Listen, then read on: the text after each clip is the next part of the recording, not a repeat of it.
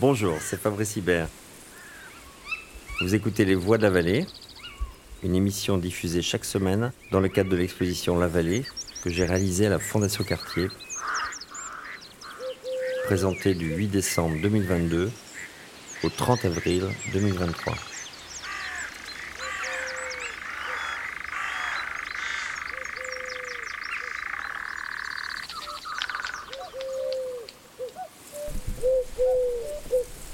Marie Dariussec, écrivaine, et Ernst Zurcher, ingénieur forestier, poursuivent les questions et les hypothèses posées par Fabrice Hibert dans plusieurs de ses œuvres, notamment Orage, Réinvention de la forêt ou encore Arbre mental, et se posent la question comment vivre dans la forêt?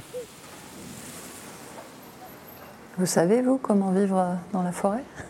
Oui, mes premiers souvenirs, c'est des souvenirs de, forêt, euh, juste à la sortie de la maison, un petit ruisseau, une forêt. De l'autre côté, un autre ruisseau avec euh, une grande haie, avec des roseaux. On faisait des flèches avec ces roseaux. Euh, et dans la première forêt, on avait des noisetiers pour faire des arcs. Et on allait en chasse. J'ai une expérience un peu comparable.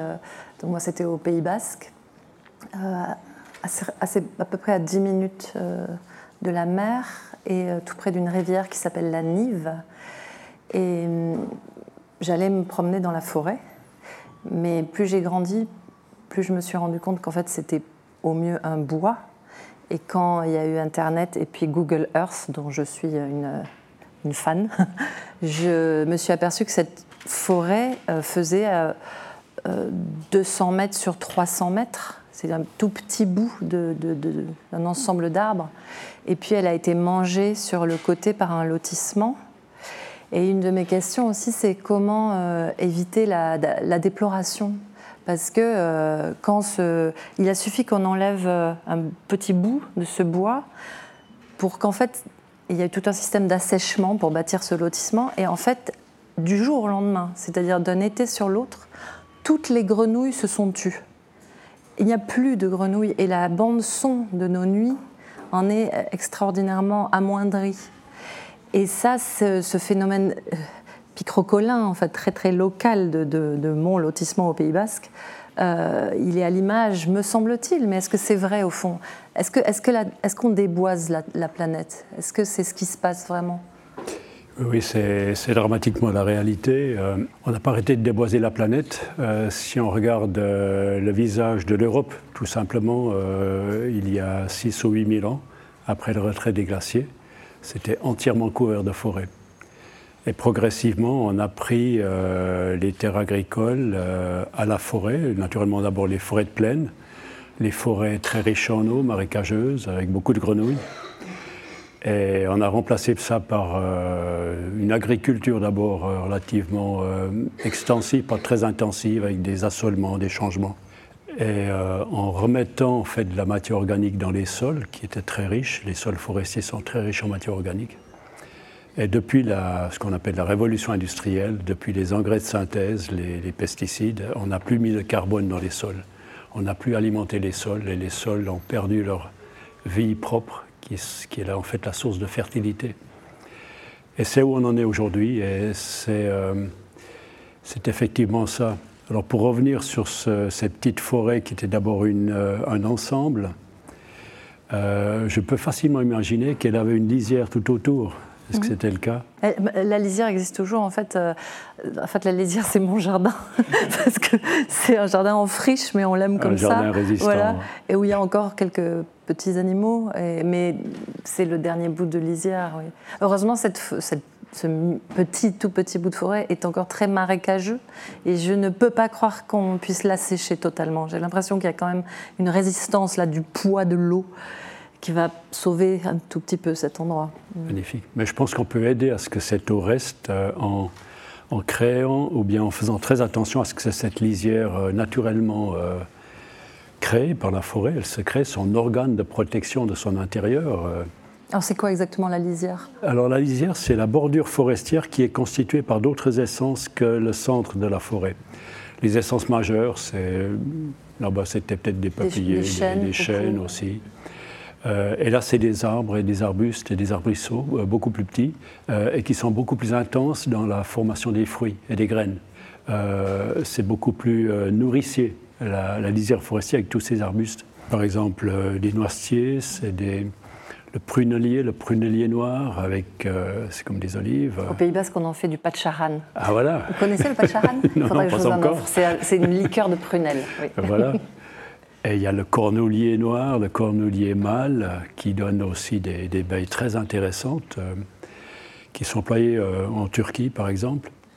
Eh bien, cette lisière forestière a, a des multiples fonctions. Elle protège l'intérieur de la forêt contre le dessèchement.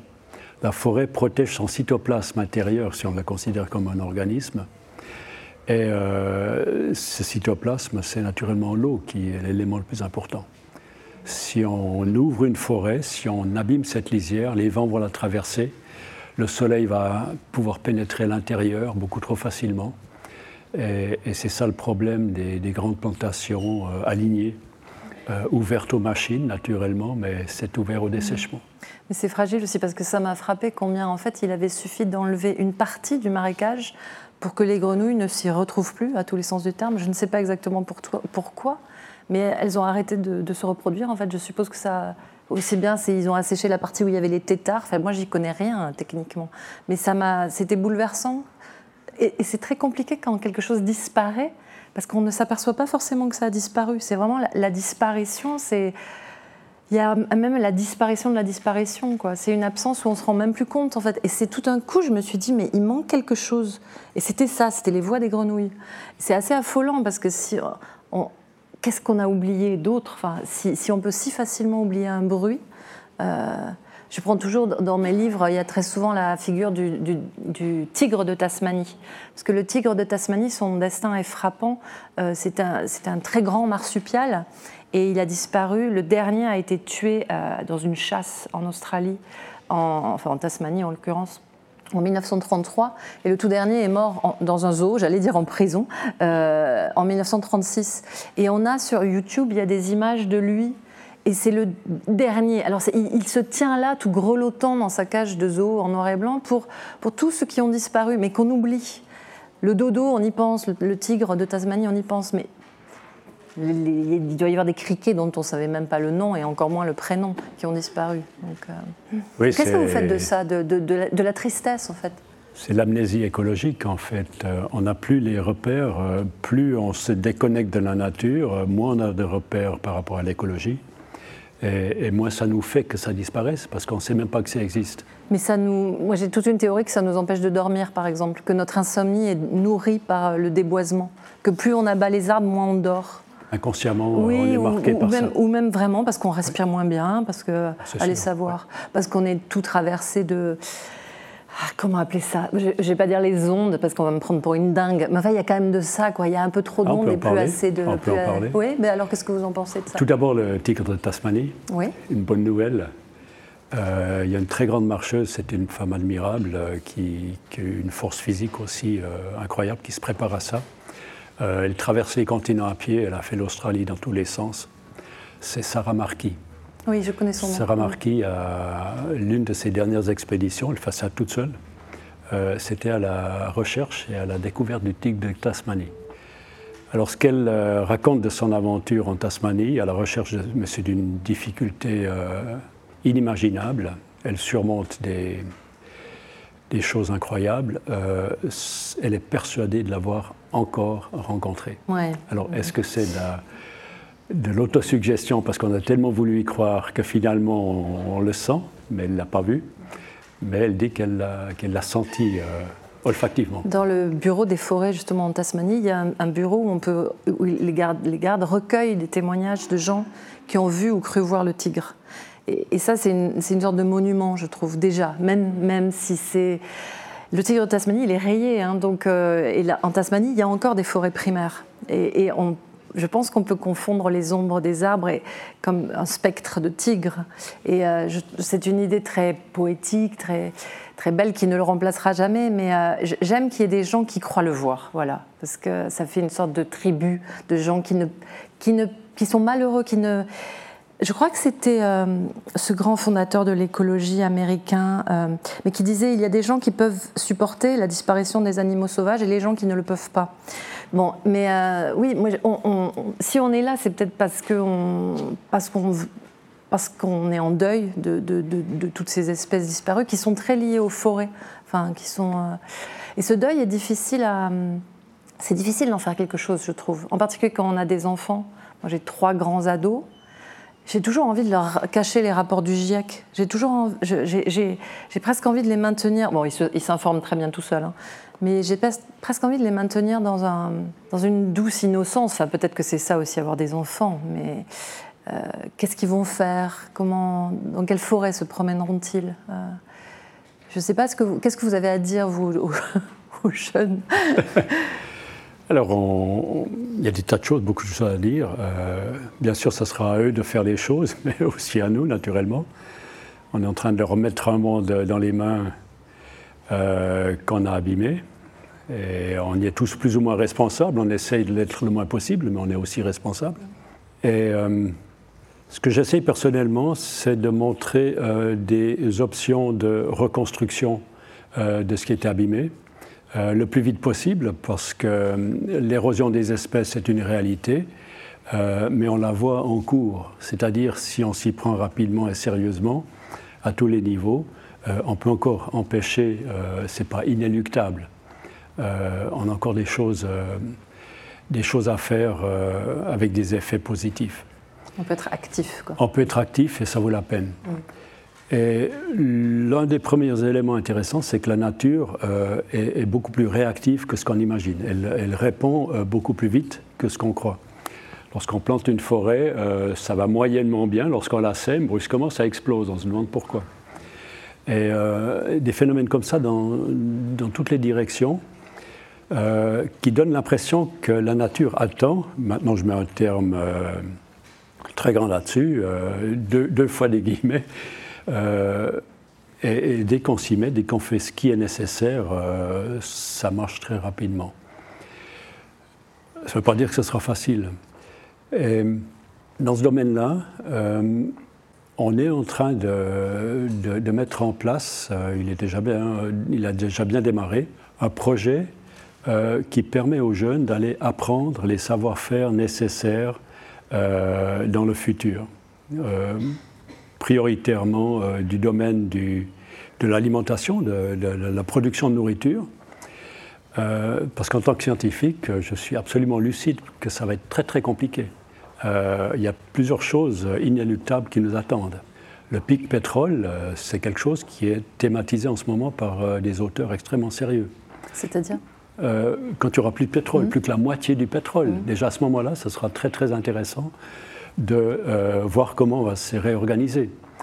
Euh, et lorsque on imagine ce que signifie la réduction du pétrole, que ce soit en termes, en termes de 15 ans, pas beaucoup plus, mais même si c'est 30 ans, c'est tout de suite là. Euh, s'il n'y a plus que la moitié, plus qu'un quart du pétrole à disposition pour les machines, quelles seront les machines qui vont être euh, servies encore euh, Pour combien de temps Et comment va-t-on les remplacer? Et l'une des utopies, c'est les remplacer toutes par de l'électrique. Et ça, c'est pas possible. Il y a les, moteurs électriques les plus simples à avoir, c'est pour des petits formats, des petites machines. Mais plus la machine est grosse, plus c'est impossible, plus c'est difficile d'avoir de l'électrique. Les camions électriques, euh, c'est très difficile. Les tracteurs électriques, on ne les aura jamais parce qu'il faudrait des batteries énormes pour les, faire fonctionner. Et euh, comment recharger tout ça euh, Il faut être lucide. il y a la publicité, mais il y a la réalité. Donc comment à l'avenir on va fonctionner avec des, rayons d'action, d'acheminement et d'approvisionnement beaucoup plus petits?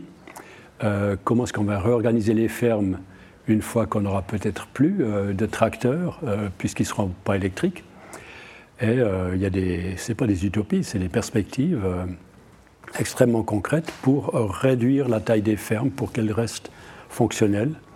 L'une des choses étonnantes qu'on sait encore faire, mais qui, qui, qui rebutent ou bien qui, qui, font beaucoup réfléchir, c'est l'appel à l'animal de trait.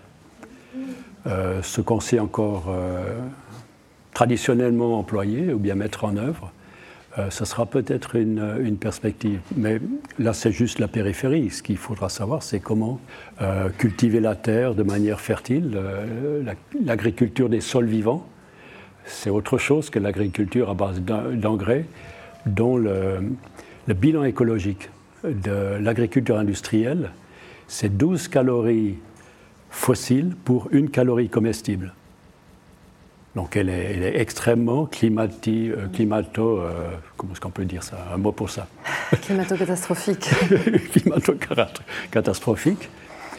Alors que la foresterie, euh, sans maîtrise, on l'a calculé, lorsqu'on fait de la foresterie, c'est-à-dire produire des calories non plus comestibles, mais on pourrait même les manger, on peut transformer le bois en sucre, etc.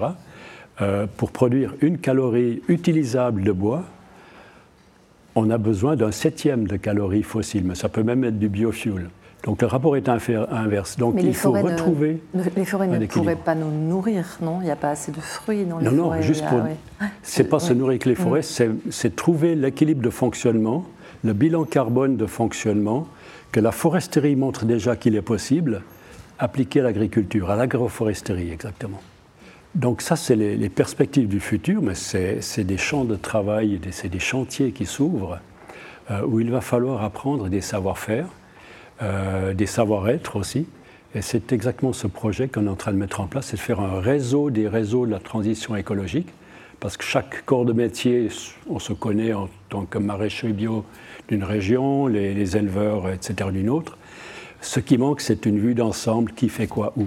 Et on est en train de le mettre à disposition des jeunes qui veulent se lancer dans l'apprentissage sur le terrain, sur le terrain et pas dans les écoles seulement. En complément, naturellement. Sur le sol. Hmm. Parce qu'il y a une. Enfin, j'ai eu la chance de, voyager dans, plusieurs forêts et mon bilan carbone en avion est catastrophique d'ailleurs. Hein. D'ailleurs, j'ai essayé de réduire, etc. Je suis végétarienne. En fait, tout le monde essaie de bricoler avec sa propre culpabilité dans ce, dans ce désordre et dans ce relatif désastre. Mais en tout cas, plus j'ai vu des forêts, plus aussi je me suis rendu compte que c'était pas du tout un Éden la forêt. Et en particulier, euh, justement, je, constate que la, forêt ne nourrit pas son homme. Les quelques populations euh, que j'ai pu euh, aborder, en particulier ce qu'on appelle les Baka au Cameroun, qu'il ne faut pas appeler les pygmées parce que c'est un mot péjoratif apparemment, mais qui sont donc des, des civilisations de l'arbre, de euh, c'est très souvent des gens euh, qui sont très mal nourris, qui, ont, euh, les enfants sont, dénutris. Les enfants, vous savez, ils ont souvent les cheveux orange, qui est un signe de manque de vitamines. Enfin, j'ai trouvé que c'était des populations très assez malades en fait, et pas seulement par l'énorme pression du monde industriel autour d'elles, etc c'est des, ils m'expliquaient d'ailleurs qu'ils avaient, euh, enfin, il y a tout un talent pour savoir trouver euh, des vitamines, des protéines euh, des, dans la forêt. C'est pas du tout. En fait, la forêt n'est pas très accueillante à la vie humaine. Et je crois que Lucie, une de nos ancêtres, l'Australopithèque, elle était arboricole, mais enfin, elle était quand même pas mal plus proche des singes que de nous, Lucie. Ça fait quand même très très longtemps, quoi. Donc on a dû sortir des forêts. non, on a, on a, été obligé de sortir des forêts pour bâtir nos civilisations, qui ne sont pas toutes à jeter non plus. Enfin, je suis pas. Donc, euh, qu'est-ce que vous auriez à dire là-dessus? Je sais pas. Moi, j'écris des romans. J'essaye de. Euh, j'écris des romans soit réalistes, ou vraiment, par exemple, dans ce livre qui s'appelle Il faut beaucoup aimer les hommes, on entre assez loin dans, dans la forêt, ce qui reste de forêt primaire au Cameroun. Et puis j'ai écrit plusieurs dystopies, dont euh, celle-ci, Notre vie dans les forêts, qui reprend le thème euh, séculaire, si c'est pas millénaire, de la fuite dans la forêt, parce que c'est un thème majeur de, toute littérature en fait, euh, de partir soit comme Ulysse par la mer, soit comme en fait Dante. Hein, la première phrase de la Divine Comédie, il entre dans la forêt, hein, dans le chemin du milieu de sa vie. Euh, et je me dis aussi, euh, Dante lui-même descend des singes. Enfin, il ne faut pas non plus sacraliser les poètes. Hein. On est tous, on a tous été d'abord Lucie, et puis après on est descendu. Je, fais une vision de, romancière. Je vais très vite, mais euh, on est sorti de la forêt. Et, et, quand on y revient, en général, c'est le signe d'une catastrophe.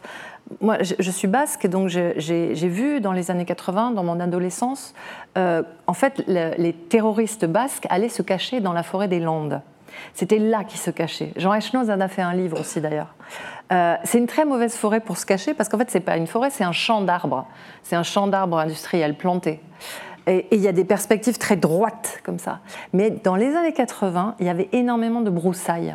Elle n'était pas entretenue comme aujourd'hui. Ça posait d'ailleurs d'autres problèmes. Mais elle était plutôt plus sympathique, cette forêt, que maintenant. Parce que maintenant, euh, d'abord, elle brûle, elle s'abat avec les, grosses tempêtes. Et puis, on a des perspectives, mais kilométriques dans cette forêt euh, qui m'est très proche, hein, que j'aime beaucoup. Mais je me rappelle qu'effectivement, dans mon adolescence, c'était une forêt où on pouvait se cacher. Euh, et, de temps en temps, les flics allaient en chercher un ou deux, mais ils avaient beaucoup de mal à les trouver, vraiment. Moi, ça me paraissait très romanesque.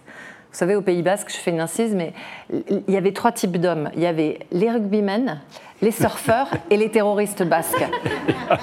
Et les terroristes basques étaient, bizarrement assez sexy, en fait. Voilà, parce plus intéressant. Et ils se cachaient en plus, alors il fallait les trouver. Bon, bref. Mais donc la forêt porte tout un imaginaire de la fuite, de la clandestinité, de l'illégal. Il y avait aussi des champs de marijuana, évidemment, bien cachés. Euh, et aussi, c'est la forêt des contes, c'est celle qui nous fait peur. C'est dans la forêt qu'on va se faire manger par l'ogre. Le petit poussé, il se perd dans la forêt et ça va mal quand il se perd dans la forêt. Euh, le petit chaperon rouge, ça va très mal aussi. Blanche-Neige aussi. Tous ces contes sont dans la forêt en fait. Donc, euh, sur le plan romanesque, la forêt est d'une richesse. Euh, j'ai pas fini de l'explorer. Euh, on s'y cache, on s'y perd, on s'y fait manger, mais on peut y survivre. Et cette dystopie, Notre vie dans les forêts, est née, entre autres, de la lecture d'un roman, je vous en parlais tout à l'heure, que je vous recommande, qui est un des romans fondamentaux de la forêt, qui s'appelle Nous autres, de Zamiatine. C'est un roman qui a été écrit par ce russe, Zamiatine, il n'a jamais réussi à le publier parce qu'il l'a écrit en 1920 et dès 1921, en fait, l'Empire soviétique naissant, l'URSS, euh, exerçait déjà sa censure. Et euh, ils ont tout de suite vu, le futur KGB en somme, que ce roman était un roman de la liberté. Parce que l'histoire de nous autres de Zamiatine, c'est une cité entièrement de verre, entièrement transparente, où, en fait, George Orwell s'en est aussi beaucoup inspiré pour 1984. Dans cette cité toute de verre, donc le travail est régulé et on a droit à tirer ses rideaux une seule fois par jour, pas pour dormir, mais pour faire l'amour, en fait pour se reproduire. Et donc on a un ticket sexuel et on vous attribue un autre numéro parce que les citoyens sont tous des numéros et vous vous retrouvez, alors c'est strictement hétérosexuel, hein, excusez-moi de vous décevoir, mais donc on se retrouve euh, face à l'autre et alors on tire le rideau, on fait ce qu'on a à faire et on réouvre le rideau. Et le citoyen numéro je ne sais plus combien décide que ça suffit comme ça, qu'il va partir. Et, et à l'extérieur de cette ville de verre, il y a une matière, et ça c'est prodigieux la poésie, une matière verte euh, un peu dégueulasse en fait. Et ce qu'on en voit, le sol, le sol, Bruno Latour, le sol, vraiment, ça n'a pas l'air possible de marcher dessus, ça a l'air dégueulasse quoi. En fait, c'est le sol de la forêt.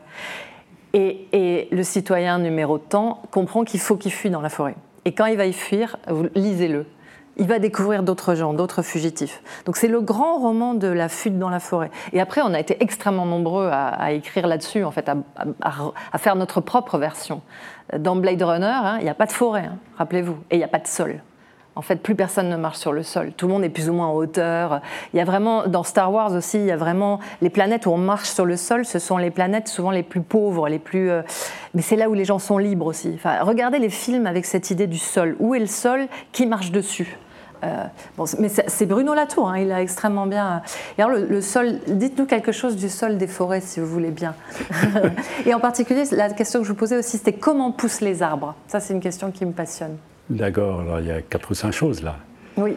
Euh, la transparence, tout d'abord, cet euh, immeuble transparent avec les rideaux et tout ça.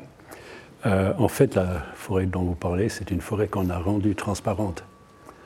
Parce qu'il y a forêt et forêt. Un champ d'arbres, c'est pas une forêt, je regrette. C'est pas ah du tout une forêt. Les arbres ne veulent pas être comme ça. Mhm.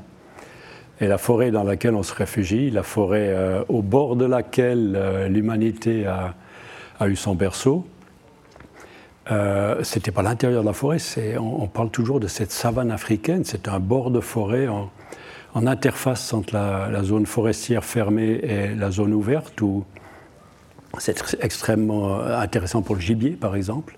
Le gibier n'est pas à l'intérieur de la forêt, il est là où il y a de l'herbe à, brouter, euh, où les fauves, etc. Euh, et c'est là que l'homme, euh, apparemment, a eu ses premiers endroits pour l'évolution. Et par rapport aux populations du centre du Gabon, moi j'ai tendance à penser que certaines populations étaient chassées à l'intérieur des forêts contre leur gré. C'est un, pis-aller. Et, c'est effectivement très difficile de survivre en pleine forêt, euh, abrité de la lumière solaire, etc. Euh, quel était le type de forêt à l'origine? C'est une question pour moi aussi, on ne l'a pas tout à fait élucidé. Mais j'aime bien penser que c'est ce bord de forêt qu'on aime beaucoup, euh, même aujourd'hui. pour moi, c'est comme une réminiscence. J'aime bien la notion d'inconscient collectif qui, stipule, c'est Carl Gustav Jung, le grand psychologue, qui, a découvert qu'en fait, euh, on a quelque part, euh, plus ou moins conscient, la mémoire de toutes les générations humaines qui nous ont précédés. Et simplement cette pensée, c'est d'une puissance incroyable. Si chacun euh, ou bien réalise qu'il a ce pouvoir de se souvenir, ou bien qu'il possède ce souvenir en lui-même plus ou moins euh, lucide, plus ou moins conscient, euh, on, acquiert un respect énorme par rapport à tout ce qui s'est passé, une responsabilité aussi. On écrit avec ça. Hein. Et, euh, oui, c'est ça. Et il y a des choses qui résonnent et on a souvent l'impression que c'est dû à ça, ce raisonnement.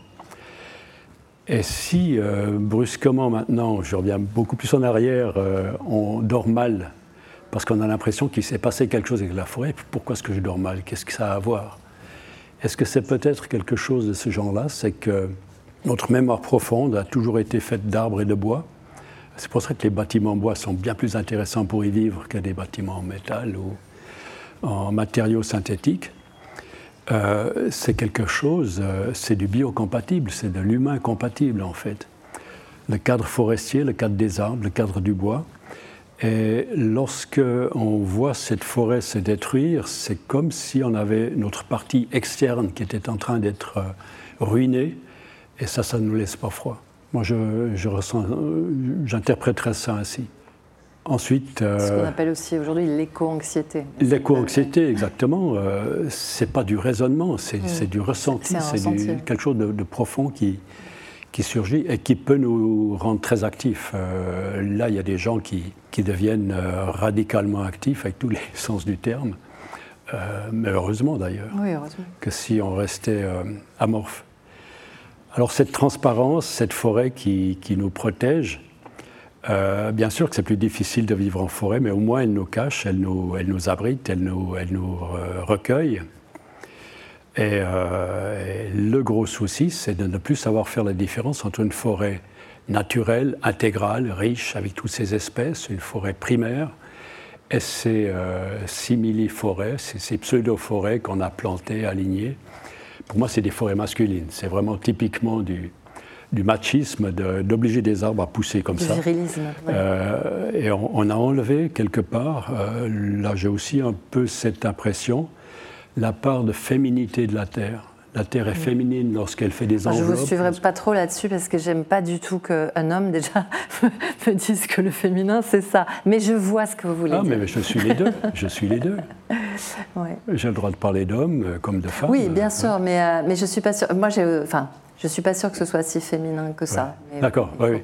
Mais euh, la notion d'enveloppe, de protection, de, de, milieu dans lequel on se réfugie, de famille, euh, j'associe quand même la famille pas mal à, la mère. Euh, le père est plus ou moins absent, plus ou moins loin. Euh, le noyau chez. Moi, mais bon.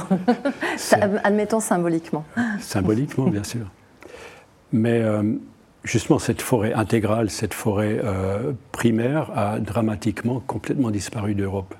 On n'a plus aucune forêt primaire en Europe, sauf Bialowicha, frontière Pologne-Biélorussie, donc c'est une forêt qui est en train de vivre difficilement. Euh, et, là, euh, je, trouve fabuleux ce magnifique projet de, la précédente euh, présentation ici à la Fondation Cartier, la forêt primaire de Francis Allais. Il y a toute une réflexion qui se met en route. Et la réflexion est, la suivante c'est pas seulement une forêt primaire dans les Ardennes et les Vosges, pourquoi pas avec d'autres pays? Pourquoi pas pourquoi chaque département n'aurait-il pas droit à avoir aussi sa forêt primaire?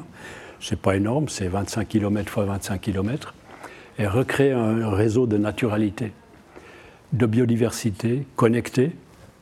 Et là, on arrêterait, on arrêterait un peu de mal dormir, j'ai l'impression, lorsqu'on reconstruit quelque chose dans le bon sens, plutôt que de toujours euh, éroder, éroder euh, le milieu végétal, le milieu animal. Et je pense que ça réagirait très rapidement.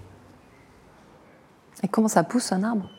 Alors la question, comment pousse un arbre? Quelle est la différence entre un arbre et, une plante annuelle? Euh, Est-ce que vous savez euh, quelle est la première plante annuelle qui vous vient à l'esprit? Hmm. En ce moment, il y a du mouron des oiseaux euh, sur les, dans les jardinières qu'on laisse à l'abandon à Paris. Et je la ah trouve très très précoce, non En plein janvier? Vous voyez cette petite plante avec une fleur étoilée oui, Il y en a qui poussent comme ça sur les jardinières. Elle est un peu rougeâtre, la fleur euh, Oui, au centre, elle est un peu rougeâtre. Ouais. Mais ah non, c'est, enfin, je ne sais pas, dites-moi. Oui, alors il y a, ça c'en est une, à laquelle je n'aurais pas du tout pensé, ça, l'originalité. Mais euh, chaque plante annuelle a son cycle, en fait, au courant de l'année. Euh, plante herbacée, ça, peut même être un, tournesol. Euh, et des tournesols peuvent être extrêmement grands. Euh, c'est jusqu'à 9 ou 10 mètres les, plus grands tournesols qu'on a réussi à faire pousser. Mais le tournesol va faire tout son cycle, il va disséminer ses graines à l'automne, et il va retourner à terre et refaire de l'humus, et le printemps suivant, ça recommence avec ces petites graines de tournesol qu'on aime bien manger. Mhm. Comparativement à ça, vous prenez un gland de chêne qui est beaucoup plus gros et on le fait germer. Qu'est-ce qui se passe avec ce gland de chêne? Eh ben, il, se passe, il se passe relativement peu de choses pendant très longtemps. Euh, il va d'abord faire une dizaine, quinzaine de centimètres de pouce, mais fait beaucoup plus d'invisibles. Des racines, il en fera peut-être dans la première année 60 euh, centimètres peut-être. Ça dépend du sol. Et euh, ces 10-15 centimètres par rapport à cet énorme tournesol, c'est relativement dérisoire. Mais le chêne prépare son avenir. Et euh, comment est-ce qu'il va faire sa deuxième année? Euh, À mon avis, c'est un trait de génie de, l'ingénieur, ou bien je ne sais pas, qui, aurait pu imaginer ça. Euh, c'est de ne pas renvoyer la graine chaque année au sol pour recommencer à zéro. C'est de déposer la graine sur ce qui a déjà été fait.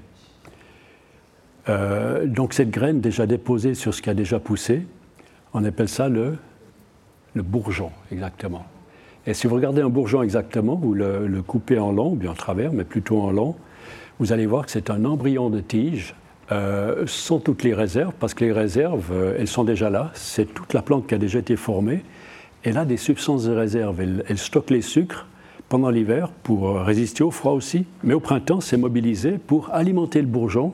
Il y a aussi de l'eau qui arrive. Et le bourgeon va éclore, et c'est comme une graine sur une assise organique qui va partir non pas de zéro, mais de 15 cm. Et la deuxième année, ce sera quelques décimètres de plus, etc. Et finalement, l'arbre va faire de plus en plus une espèce de colonie de plantes végétales au bout du système de branches avec les bourgeons. Et c'est d'une puissance incroyable. Vous prenez, euh, on imagine que les arbres poussent lentement. Euh, bien sûr, le tronc, il pousse pas très vite. En hauteur, une fois que la taille maximale est atteinte, c'est terminé, il ne va pas pousser plus haut, ça dépend des conditions du milieu. Mais en largeur, il continue. Et si on examine l'ensemble de ces pousses annuelles, tout ce qui sort de tous ces bourgeons, euh, un arbre, il a à peu près, euh, dans la force de l'âge, un être de 100 ans, il a encore beaucoup d'années à vivre, il a peut-être 400 euh, 000 feuilles, ou 500 000 feuilles pour faire simple. Et si on examine les branches, c'est donc les branches annuelles qui ont fait des feuilles, il n'y a pas des branches d'avant puisque chaque année c'est des nouvelles feuilles, d'une feuille à l'autre, il y a euh, quelques centimètres de croissance de tige. Parce qu'il y a la tige et les feuilles de chaque côté. À la base de la feuille, il y a les nouveaux bourgeons. Donc un arbre de 500 000 feuilles, euh, c'est 500 000 feuilles euh, distantes, disons pour faire simple, de 1 cm l'une de l'autre, mais c'est même plus. Ça signifie que cet arbre a fait une croissance de 5 km. Si on mettait bout à bout comme le, tournesol de, de 10 mètres. Voilà, alors c'est pas simplement euh, une plante comme, euh, comme on a l'habitude de les voir, c'est une colonie de plantes sur ce tronc, sur cette architecture.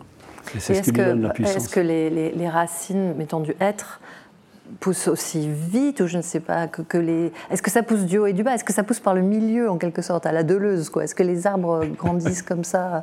Parce que quand on est petit enfin je sais pas vous mais moi je pensais qu'un arbre ça poussait bah, comme une flèche quoi.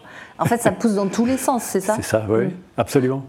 Lorsque vous euh, c'est un peu un test dans un examen euh, le forestier a a voulu faire une pause, il a planté la serpe contre le tronc et il a suspendu sa veste parce qu'il avait trop chaud, il a, il, a pris son, son, goûter.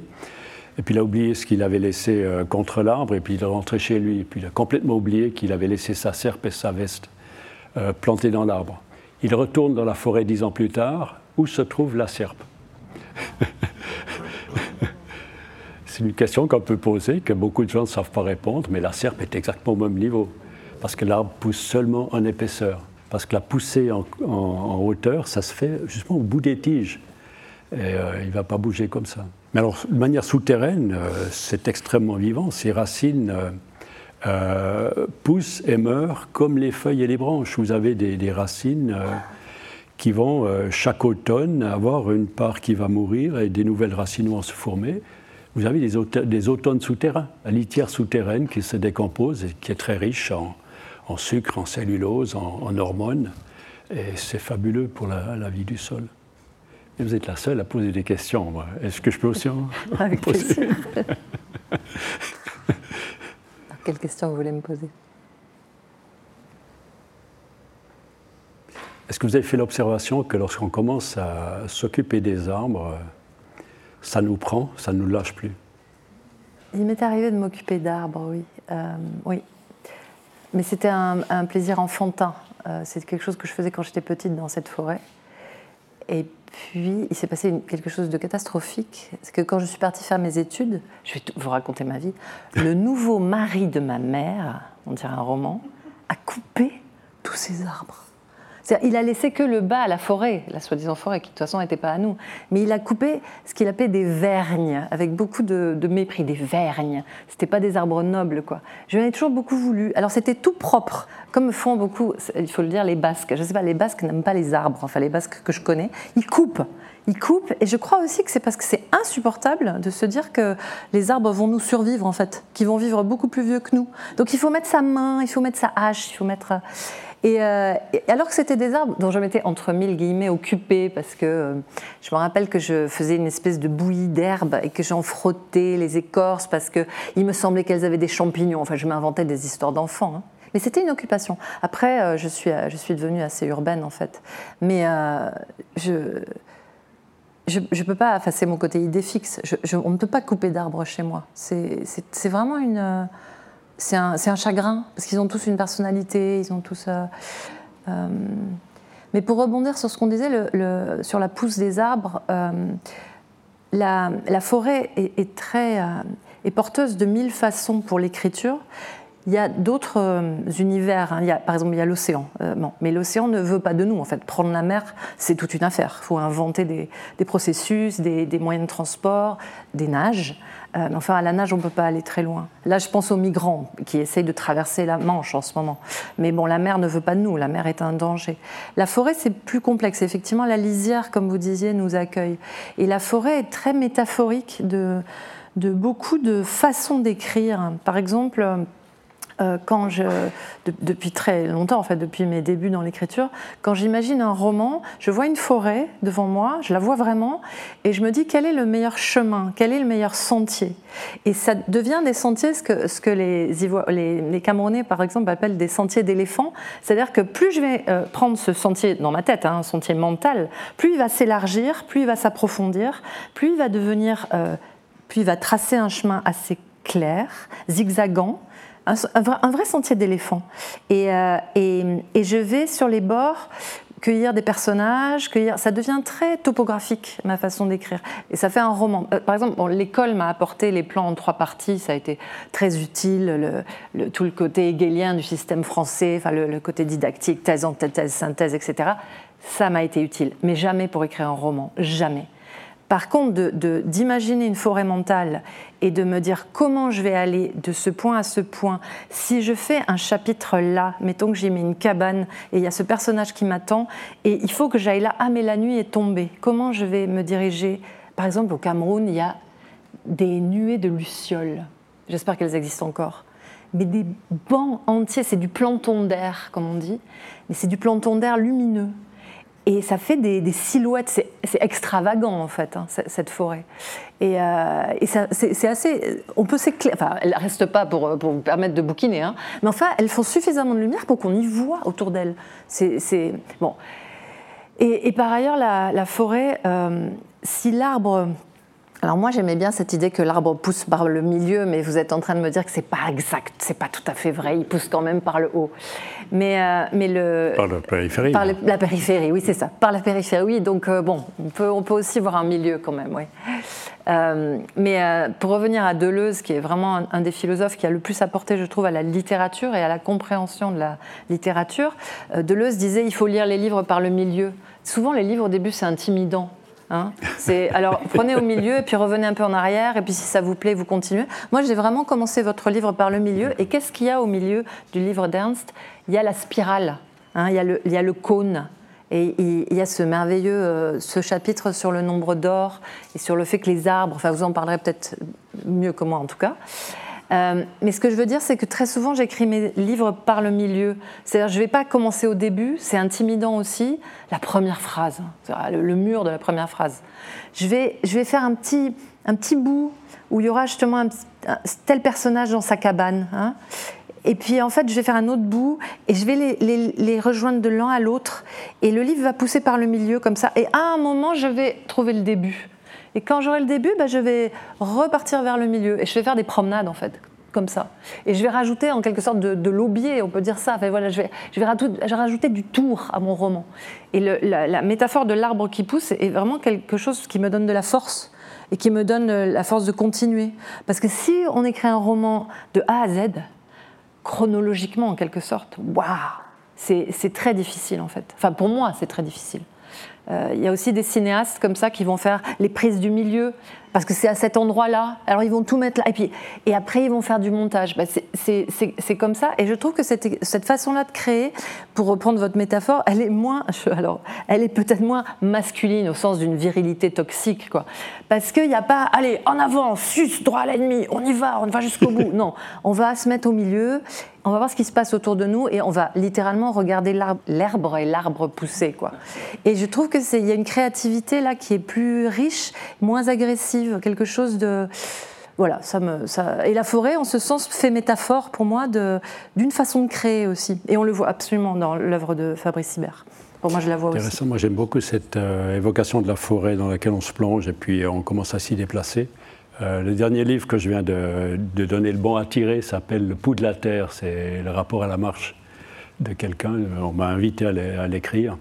Et, mon rapport à la forêt, euh, je le décris dans ce livre. En fait, on ne se promène pas n'importe comment dans une forêt. On se promène comme des animaux. On suit les traces des animaux quand on est en forêt. Et là, c'est intéressant parce qu'on n'a pas que du végétal avec lequel on a affaire, on a la faune aussi. Donc, euh, on se laisse mené par ce que la faune a trouvé comme meilleur sentier. Et jamais vous n'allez trouver un sentier animal qui ne mène nulle part. C'est très rassurant. Ça mène toujours quelque part. Les animaux ne vont pas un cul-de-sac. Et là, je pense que c'est très instructif, c'est très enrichissant d'entrer en forêt, parce qu'il y a plusieurs euh, formes de traces, naturellement. Mais euh, les animaux ne font pas tous leurs traces individuellement. ils occupent des autoroutes aussi le tapir euh, prépare le chemin du jaguar, euh, etc. Il y, a, des architectes du paysage qui font des, chemins et d'autres animaux s'y engouffrent, chacun à son heure naturellement, parce qu'il ne faut pas que ce soit une, petite gazelle qui, se trouve nez à nez avec, avec un jaguar naturellement. Chez nous, c'est la même chose.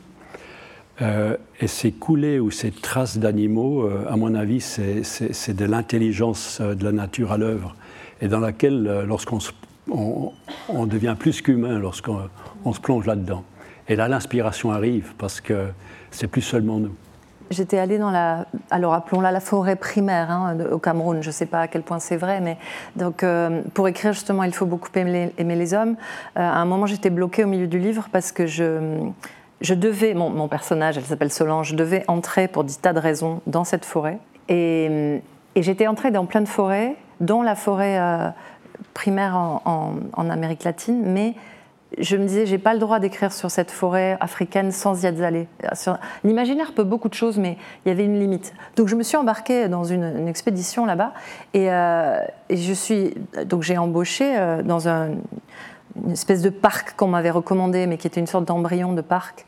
Euh, c'est le, bon, bref, après les chutes de la Lobé, il faut s'enfoncer justement dans la forêt, aller jusqu'à un village qui s'appelle Man, Campo Man.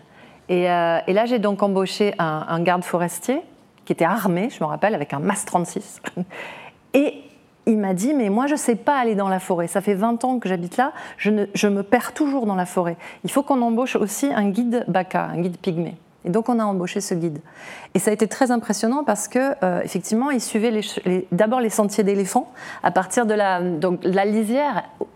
Même là-bas, elle n'existait plus vraiment parce qu'elle avait été coupée et elle avait repoussé, et là, elle est impénétrable. Il faut vraiment une machette. Et quand on a passé cette forêt refaite, en quelque sorte, c'est comme un jardin public. C'est un truc de fou, un parc.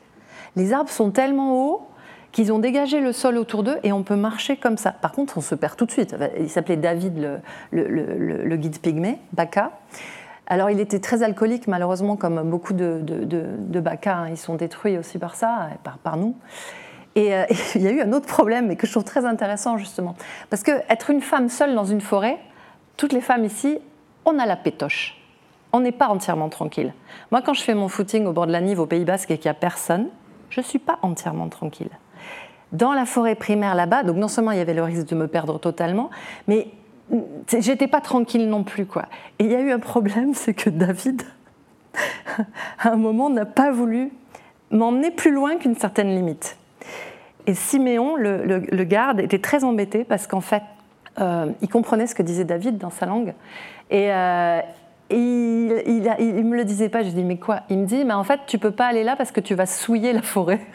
Alors j'étais vachement emmerdée moi, comme femme blanche, j'étais déjà assez coloniale dans mon attitude. Je payais tout le monde. Je, me suis dit mais merde, mais moi je veux pas. Et j'ai dit mais pourquoi je vais souiller la forêt? Et il m'a dit mais parce que tu es une femme.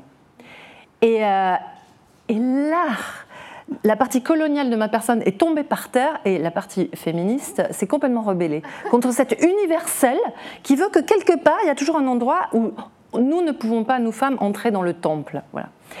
Euh, et, j'ai insisté. Et, bon, j'ai réussi à le convaincre en lui donnant de l'argent aussi, tout simplement, parce que c'est aussi, voilà, il s'agissait évidemment aussi de mon pouvoir économique, bien entendu.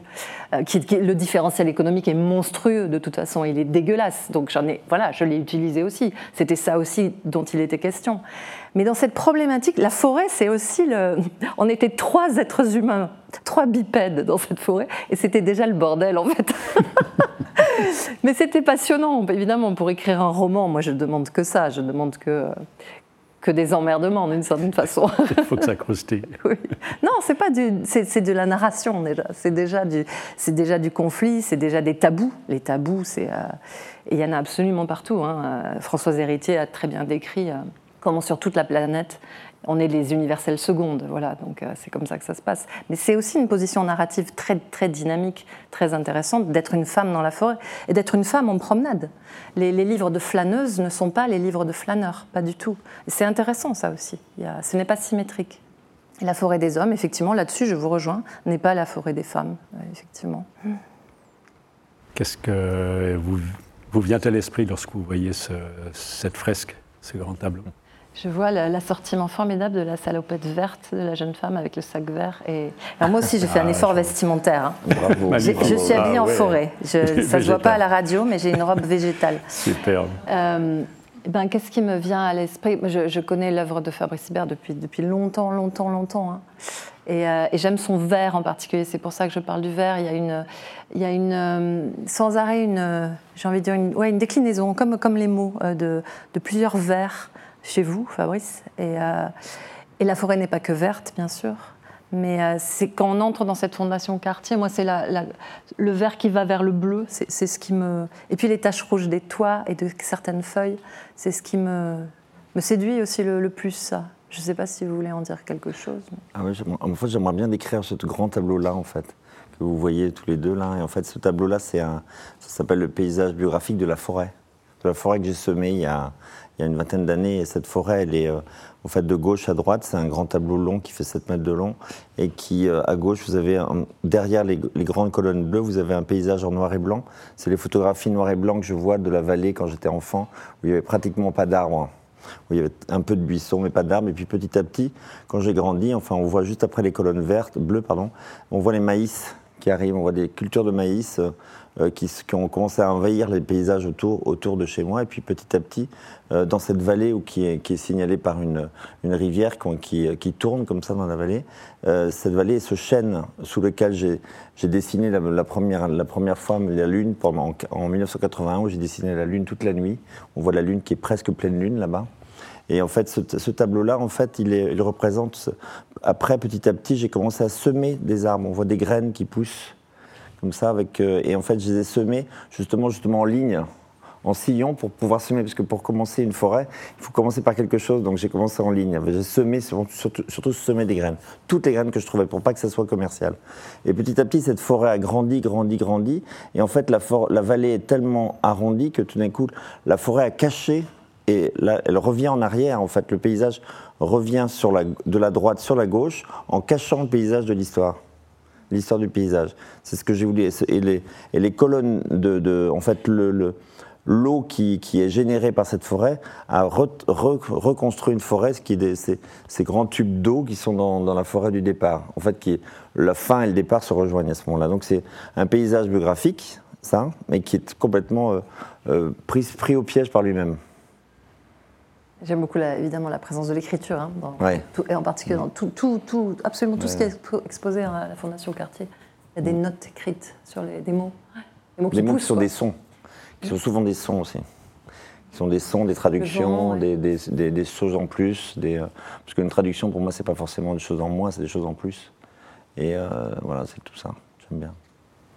J'aime beaucoup ces, ces, arbres dont on ne voit pas le sommet, dont on ne voit pas la couronne. Euh, ils sont infinis, on ne sait pas ce qu'ils font en dehors du, champ visuel. Ils vont sur notre planète, je pense.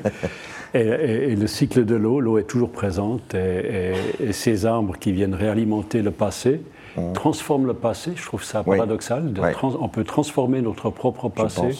On n'est pas euh, livré aux souvenirs, on peut les peut-être en faire quelque chose. Les souvenirs comme vous l'avez dit tous les deux. D'ailleurs, on est, on est chargé des, fantômes qui, qui, sont, qui sont, font partie de nos histoires, techniquement même, dans, nos cellules, dans toutes, dans toutes les molécules d'eau qu'il y a dans notre corps, je suis sûr. J'en suis sûr.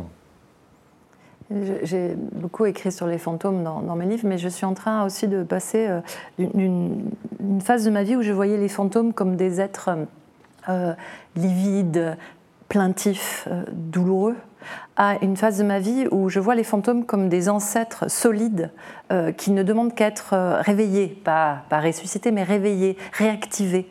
Et, euh, hum, quelque chose de plus, oui, fille du fantôme translucide, allons vers le fantôme presque, oui, avec un aubier, quoi, avec une écorce, avec quelque chose.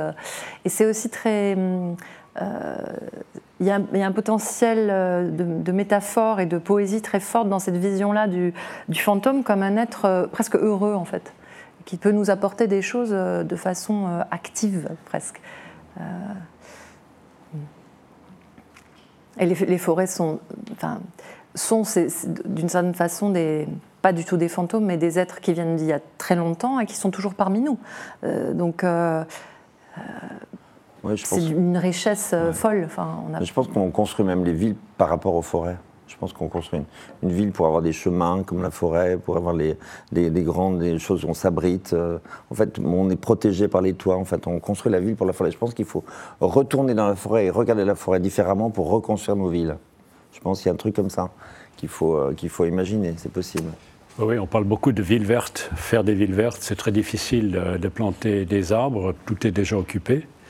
Mais ce serait beaucoup plus facile, et certaines sont en train de s'y mettre, c'est de réaliser que, comme l'arbre, l'arbre reçoit, la forêt reçoit les précipitations, les stocke à son intérieur et que ces lisières protègent son intérieur précieusement et n'utilise qu'une partie des précipitations reçues. Sinon, il n'y aurait pas de forêt sur Terre si c'était un bilan négatif. Et euh, Le surplus d'eau que la forêt n'utilise pas sert à alimenter les sources, les rivières, euh, la nappe phréatique et alimente en, eau euh, tout le paysage avoisinant. Et même au niveau continental, ça fonctionne comme ça. Et euh, cette image de l'arbre qui fait quelque chose de très important avec les précipitations, on peut l'employer pour les villes. Chaque maison devrait récupérer et garder précieusement cette eau de pluie et ne pas l'évacuer, la stocker dans le sous-sol, comme la forêt le fait, et alimenter la euh, végétalisation des façades des bâtiments avec des lianes. Et on a tout le choix euh, nécessaire. Ça peut être des lianes euh, nourricières, du lierre, du, de la des, par exemple la vigne ne demande qu'à pousser en hauteur, le kiwi, le houblon. on peut faire des choses très intéressantes en végétalisant les façades ce seraient des villes relativement beaucoup plus intéressantes, beaucoup plus euh, joyeuses, si on utilisait tout ce potentiel de végétalisation efficacement. Et ça ne coûte pas d'énergie, ça ne coûte qu'un peu d'installation. C'est marrant, j'ai planté des, vignes et des kiwis au bord des murs ce matin. C'est ah, drôle. je pense que moi, un des projets de la vallée en Vendée, c'était de faire, euh, d'imaginer qu'on puisse se promener et manger le paysage. Et je pense que c'est une chose qui, euh, j'ai l'impression que c'est difficile à faire, mais j'aimerais bien y arriver petit à petit, qu'on puisse imaginer qu'en se promenant, il y a tous les ingrédients pour se nourrir dans toute la journée. Des choses comme ça. Et c'est une chose qui m'intéresse d'imaginer ça. J'aimerais bien développer ça. Mon fameux mouron des oiseaux, là, qui fleurit en ce moment, il est comestible. Ah j'ai vu qu'on pouvait en faire des salades, j'ai vu ça ce matin. Et il pousse dans vos jardinières. Vous, l'arrachez peut-être parce que ça, ça, envahit vos géraniums, mais c'est meilleur que le géranium. Qu'est-ce qu'on pourrait faire pour, le, pour imaginer que relier tout, tout, le lien entre la forêt que, dont vous parliez au début par un. En fait, il faut raconter des histoires. Pour, euh, quand vous racontez des histoires et vous, en fait, vous partagez ces histoires-là, on, vous, on peut créer un nouveau monde, en fait. C'est ça, en fait, je pense. Avec des... Basé sur la richesse de l'ancien monde qu'on a détruit. Mais augmenter de quelque chose de quoi est-ce qu'il serait augmenté ce nouveau monde Si on arrivait à rattraper tout ça, à recréer toute cette euh, profusion. Les déchets. Les déchets comme quelque chose de, riche, peut-être, qu'il faut euh, utiliser. il y a les déchets euh, organiques qui, sont, qui permettent de refaire de l'humus, ça c'est très intéressant. Il serait augmenté d'une égalité possible aussi. Il faudrait vraiment réinventer un monde où ce soit partagé, justement. C'est juste.